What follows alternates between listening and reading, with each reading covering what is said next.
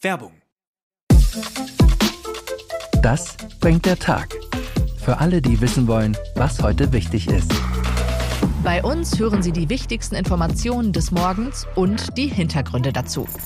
Egal ob der Angriffskrieg auf die Ukraine, die aktuellen Debatten im Bundestag oder Krieg in Israel. Wir sind mit Reportern und Korrespondenten vor Ort. Unseren Nachrichtenpodcast gibt's immer montags bis freitags ab 5 Uhr. Das bringt der Tag ab sofort auf welt.de und überall da, wo es Podcasts gibt. Werbung Ende. Das Bild News Update. Es ist Dienstag, der 8. November und das sind die Bild Topmeldungen. Heute Halbzeitwahlen in den USA. Startet Trump heute sein Comeback? Polizei sucht seit fünf Tagen. Melia ging morgens zur Schule, kehrte aber nicht zurück. Lappen weg nach Alkoholfahrt. Fotobeweis. Bayerns Pavard nur noch Beifahrer.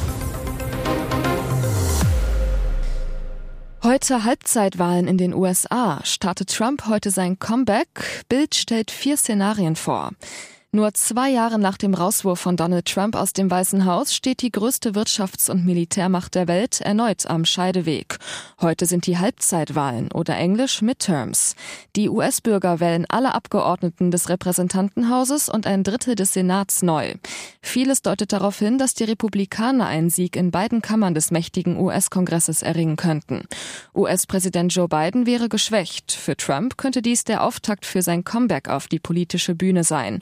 Und der Startschuss für eine erneute Präsidentschaftskandidatur für die Wahlen 2024. Bild sagt, was bei den Halbzeitwahlen herauskommen kann und was das dann für die USA bedeutet. Die vier Szenarien lesen Sie auf Bild.de. Polizei sucht seit fünf Tagen. Melia ging morgens zur Schule, kehrte aber nicht zurück. Sie ist eine Dauerausreißerin. Schon wieder sucht die Polizei nach der 13-jährigen Melia S. aus Fahrenheide in Hannover. Seit fünf Tagen ist das Mädchen verschwunden. Große Sorge bei Eltern, Freunden und Polizei. Aufgrund der Minderjährigkeit der Vermissten besteht mindestens latent eingehende Eigengefährdung, erklärt Sprecher Markus Schmieder. Der Fall? Letzten Donnerstag gegen 7.30 Uhr zog die Schülerin die Haustür hinter sich zu, um zu IGS Kronsberg zu gehen. Doch von dort kehrte Melia nicht zurück. Ihr Vater meldete sie wenige Stunden später auf der Wache als vermisst. Große Suchaktion mit mehreren Streifenwagen. Auch Freunde und Bekannte wurden befragt vergeblich. Nun die Öffentlichkeitsfahndung mit Foto von dem Mädchen. Die Polizei bittet die Bevölkerung um Mithilfe. Laut den Eltern hält sich Melia besonders gern in Hannover City auf, aber auch in der näheren Umgebung ihres Wohnhauses. Zuletzt riss Melia am 6. September, also vor zwei Monaten aus. Auch hier verabschiedete sie sich morgens von den Eltern und verschwand. Schmieder, schon zu diesem Zeitpunkt war bekannt, dass sie öfter wegläuft. Fotobeweis Bayerns Pavard nur noch Beifahrer. Er darf erstmal nur noch auf dem Platz Gas geben. Bayernstar Pavard verlor kürzlich seinen Führerschein, weil er mit 1,3 Promille am Steuer erwischt wurde. Der Lappen ist weg. Der Fotobeweis Pavard wurde am Montag von einem Fahrer am Trainingsgelände der Bayern abgeholt, darf erstmal nicht selbst fahren. Der Vorfall soll sich vor etwa zwei Monaten am Abend nach einem Bayern-Spiel ereignet haben. Die Polizei hatte den Weltmeister von 2018 erwischt. Es könnte also noch ein Nachspiel haben. Alles über 1,1 Promille gilt als Straftat. Die Strafe wird dann individuell von einem Gericht festgelegt, auch abhängig von vorherigen Fällen beim Beschuldigten. Es drohen sechs Monate Führerscheinentzug, eine hohe Geldstrafe, im Extremfall sogar eine Freiheitsstrafe. Pavard bekam von Bayern eine saftige Geldstrafe in fünfstelliger Höhe. Der Club hat seinem Abwehrstar aber verziehen. Trainer Julian Nagelsmann, Benji hat richtig reagiert und das als Fehler eingesehen, was auch einer ist keine Frage. Aber man muss die Dinge, die passiert sind, dann auch ruhen lassen. Russen bauen Drachenzähne gegen Ukraine-Panzer.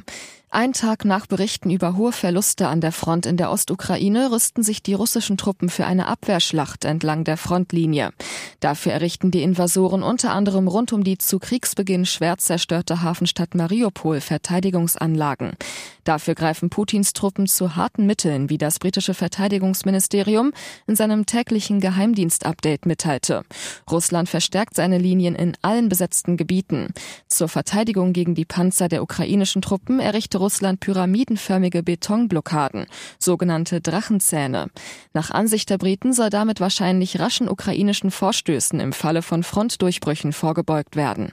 Wie es in dem Bericht weiter heißt, werden die Drachenzähne in zwei Anlagen produziert. Weitere dieser Abwehranlagen sollen in Saporischia und Cherson eingesetzt werden. Polizei Großeinsatz in Hamburg. SEK schnappt mutmaßliche Tankstellenräuber. Spektakulärer Einsatz in einer Monteursunterkunft an der Ahrensburger Straße. Einen Mann nach dem anderen holen Polizisten aus dem Haus. Alle werden in HVV-Busse, die an der Straße parken, geführt und überprüft.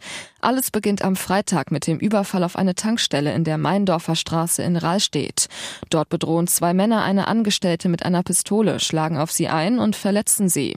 Dann entkommen sie mit einem weiteren Komplizen. Beute Geld und Zigaretten im Wert von 25.000 Euro. Am Montagabend fällt Zivilfahndern dann vor der Monteursunterkunft ein Mann auf, auf den die Täterbeschreibung passt. Sie folgen ihm, der Verdächtige schließt sich in seinem Zimmer im zweiten Obergeschoss ein. Kurz darauf stellt ein 29-Jähriger Tragetaschen mit Tabakwaren durch ein Fenster aus dem Raum auf einen Vorsprung. Schnell wird klar, das ist ein Fall für das SEK.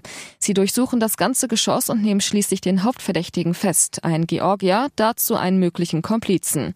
Außerdem wird eine Gaspistole sichergestellt. Und jetzt weitere wichtige Meldungen des Tages vom Bild Newsdesk. Alles spricht für Mord. Ex von Stefanie von Monaco tot aufgefunden. Er galt als Playboy. Nun soll er geknebelt und erstickt worden sein. Ende der 80er Jahre war Mario Oliver Jutard der Mann ihres Herzens. Jetzt muss Prinzessin Stefanie von Monaco seinen plötzlichen Tod verkraften. Besonders furchtbar, Ihr Ex soll brutal ermordet worden sein. Jutards Leiche wurde bereits am vergangenen Mittwoch von den Behörden in einer Villa in der Dominikanischen Republik gefunden, berichtet die US-Seite Deadline. Der 71-jährige gebürtige Franzose und Geschäftsmann galt als einer der Könige des Nachtlebens von Los Angeles, hatte früher den Ruf eines Playboys. Zu Tode soll er jetzt gekommen sein, als Kriminelle in sein Haus einbrachen. Die Einbrecher sollen ihn gewürgt und geknebelt und dann einen Tresor, mehrere Rolex-Uhren und andere Wertgegenstände gestohlen haben. Überraschungen dabei. Das ist der WM-Kader von Lothar. Er hat seine WM-Nominierung längst sicher. Lothar Matthäus, der Mann, der als einziger fünf Weltmeisterschaften gespielt hat und Deutschland 1990 als Kapitän zum dritten Titel führte, ist als WM-Experte für Bild in Katar dabei. Natürlich macht er sich Gedanken über den deutschen 26er WM-Kader, den Bundestrainer Hansi Flick am Donnerstag bekannt geben wird. Matthäus, Hansi und ich sind seit unserer gemeinsamen Bayern-Zeit befreundet. Ich vertraue ihm total, dass er die richtigen Spieler auswählt. Ich will ihm keine Ratschläge erteilen, weiß auch nicht, was er mit Vereinen und Spielern besprochen hat. Es geht hier um meine Meinung, wen ich nach meinen Eindrücken nominieren würde und wen nicht. In Lothars DFB-Kader für die WM in Katar sind einige Überraschungen dabei. Unter anderem Rani Kidira von Union Berlin und Yusufa Mukoko sind mit dabei. Alles zu Lothars WM-Kader lesen Sie auf Bild.de. Ihr hört das Bild News Update mit weiteren Meldungen des Tages. Mehr Glück kann man kaum haben im Leben. Kranführer Kürsat Y aus Dortmund, den alle nur Chico nennen, knackte den Jackpot, gewann fast 10 Millionen Euro. Genau gesagt 9.927.511 Euro und 60 Cent. Jetzt kann Chico jeden Tag überlegen, ob er lieber in seinen neuen Ferrari Pista oder in den 911er Porsche steigt. Aber zehnfach Millionär Chico erlebte auch ganz andere Zeiten. Bild erzählte er sein dunkles Geheimnis. Chico saß bereits zweimal im Gefängnis. Ich habe viel Mist gebaut und war ganz unten. Mir tut das heute sehr leid, sagt der Millionär. Mehrere Vorstrafen hatte er auf dem Kerbholz, soll erst wegen Betrugs, dann wegen Raub verurteilt worden sein. Spielsucht und Drogen sorgten dafür, dass Chico Schulden machen musste. Da raubte er mehrere Spielhallen aus. Ein Ermittler, es waren zwar keine Waffen im Spiel, bei den Taten kam es aber zu Handgreiflichkeiten. Zuletzt wurde Chico am Amtsgericht Dortmund verurteilt. Am 10. Februar 2021 schickten ihn die Richter für zwei Jahre und drei Monate ins Gefängnis. Nach einigen Monaten begann Chico dann eine Therapie und wurde wegen guter Führung vorzeitig entlassen. Ich habe oft gebetet, dass ich eine neue Chance bekomme und dieses Leben hinter mir lassen kann, sagt Kürsat Y. Jetzt hat er seine Chance. Ob sie das gewusst hat? Vor wenigen Tagen besuchte Fürstin Chalene von Monaco mit ihrem Mann Albert die Princess Grace Preisverleihung. Die beiden posierten innig für die Kameras. Doch jetzt kommt raus, der Fürst nutzte den Besuch in New York auch, um seine beiden unehelichen Kinder, Jasmine Grace Grimaldi und Alexandre Grimaldi Cost, zu treffen. Ein Bild von diesem Wiedersehen postete Nicole Cost, die Ex-Geliebte von Albert, bei Instagram. Was für eine schlimme Demütigung für Chalène. Denn in der Vergangenheit hatte sich Nicole immer wieder abfällig über die Fürstin geäußert. Hier ist das Bild News Update. Und das ist heute auch noch hörenswert. Was für eine menschenfeindliche Botschaft vom offiziellen Botschafter der Katar-WM.